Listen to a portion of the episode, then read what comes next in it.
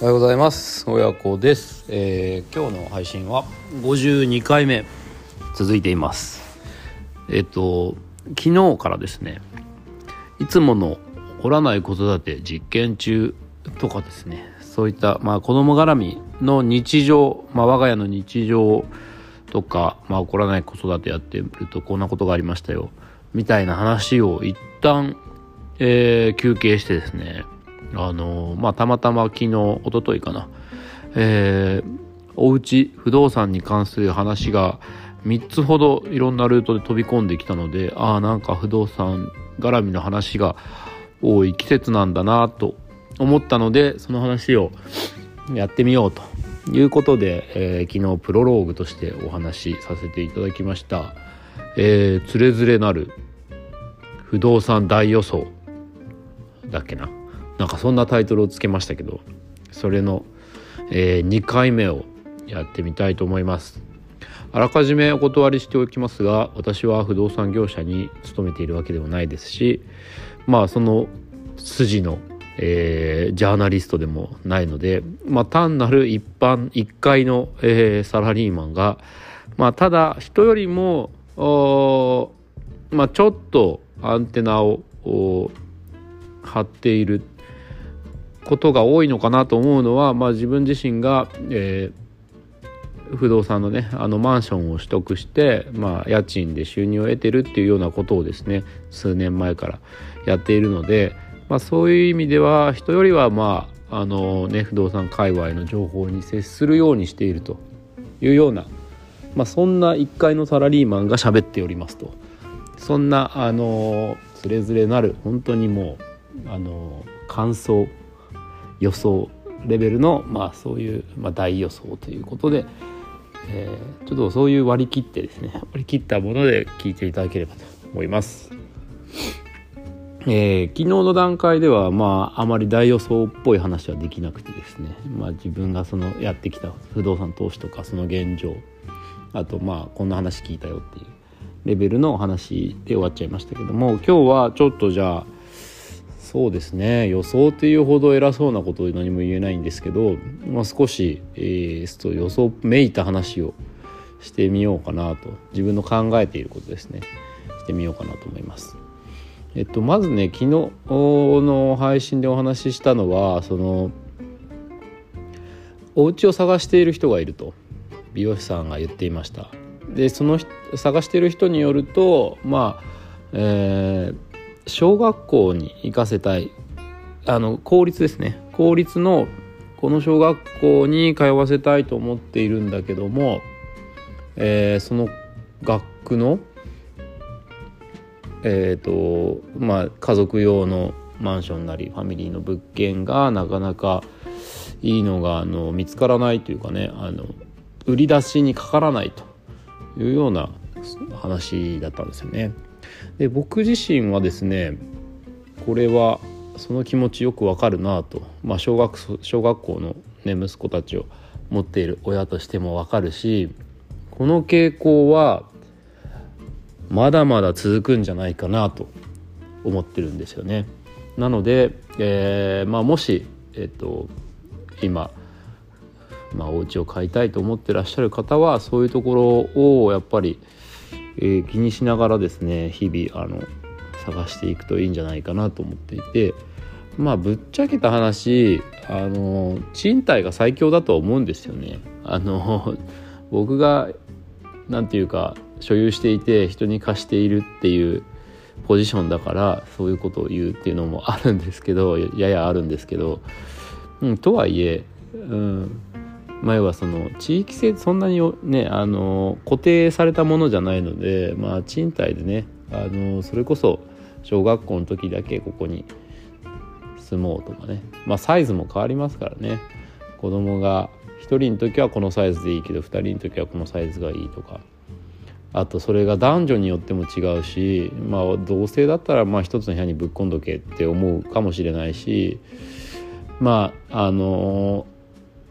男の子女の子とかね別れた場合はちょっと個別に部屋が欲しいなって思うかもしれないしで現状ねあんまり最大のことを考えて買う家を買う時代じゃないと思うんですよねもうすでに。まあ、それは何でかっていうとまあもう家そのものがもう資産価値を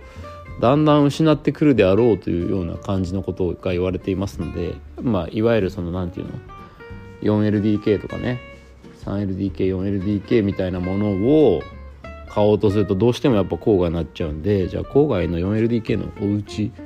マンションであろうと戸建てであろうと、まあ、資産性がそんなにあるのか将来にわたってっていうのはまあいろいろな人がねこう、まあ、そういうことはこれからないんじゃないのと言っているという情報にも触れますので、えー、まあそこはあんまりだから自分のせい、ね、今後の将来どうなるかも分かんないのにとりあえずマックス 4LDK で対応できるだろうみたいなね大は小を兼ねるみたいな考え方で家を買う時代じゃないとすればうん賃貸がまあ一番いいんじゃないのっていうような気はするんですけど、うん、まあとはいえね、えーと、話を戻すと,、えーと、その子供を育てる上でここがいいっていう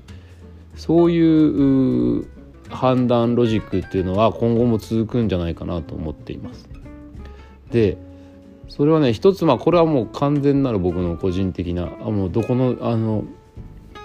ネット記事を読んだとかじゃなくて完全なる僕の感想なんですけど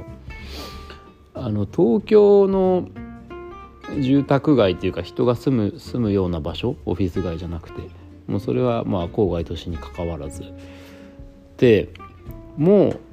一巡してんじゃないかなっていう気がするんですよね。つまり今あまあ僕もそうですけど実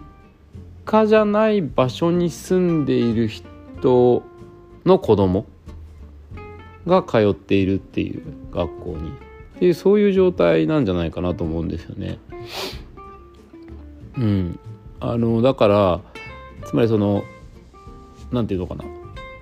この地域ってこういう特性あるよねみたいなのはもしかしたらあの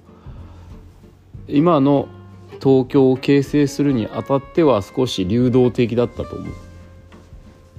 きっと。あのいろんなとこからいろんな人が来るから、えー、だからまあ例えば近所のあの、ね、知り合いの昔からいる知り合いあ昔から住んでる、えー、知り合いとかにまあわずかにいるんですけどそういう人に聞くとあのいや昔はここも結構悪くてねみたいな荒れてたんだよみたいなところも今となってはもうすっかりいい子ちゃん小学校だったりするんですよね。だからまあそういうちょっとなんていうか人の入れ替わりによって、えーまあ、人っていうかその人柄っていうのかな、うん、なんかそういう人の入れ替わりによって、まあ、地域性がこう流動的だったのがこれまでだったと思うんですけど地元由来の人じゃない人がどんどん入ってくるっていう意味でね。だけどもう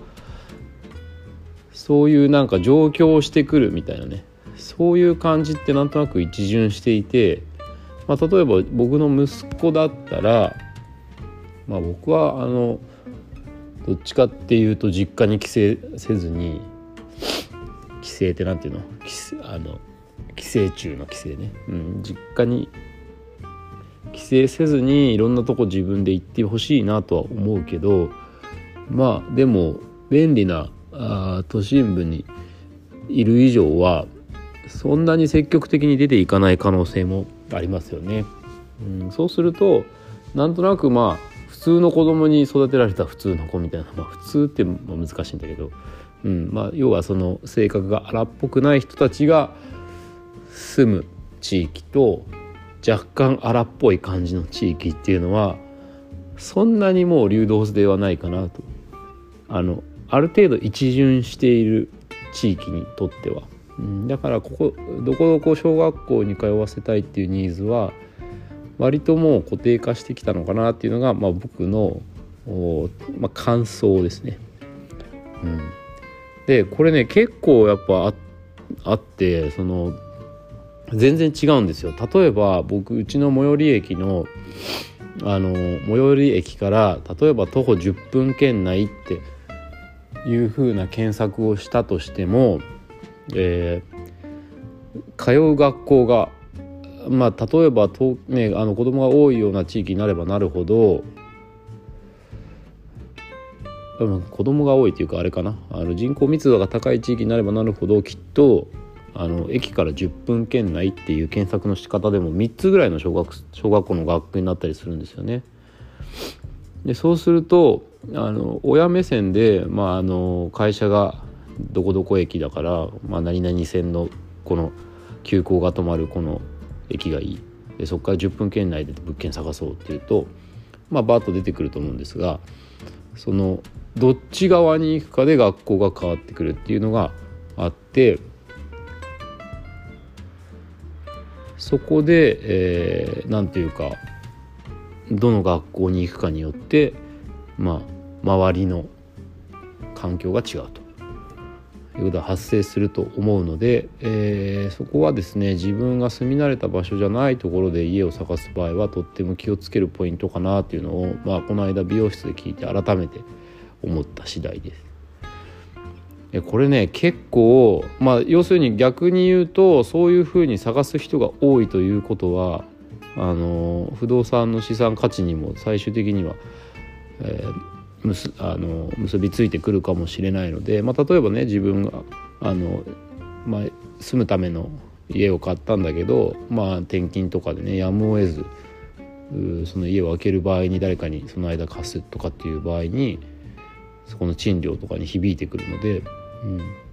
うん、どこどこの学区であるかないかだけでね。そういうのはあとってもねあの駅徒歩何分っていうことだけじゃない指標は、まあ、しばらく続くかなというふうな予想をしています。まあ、今日はちょっとそういうね、えーと、地域性のと不動産価値みたいなところの結びつけで予想してみました。まあ、今日はちょっととりあえずここまでにしておこうかな。はい。えー、まだまだですねあの不動産界隈のいろんな、まあ、僕が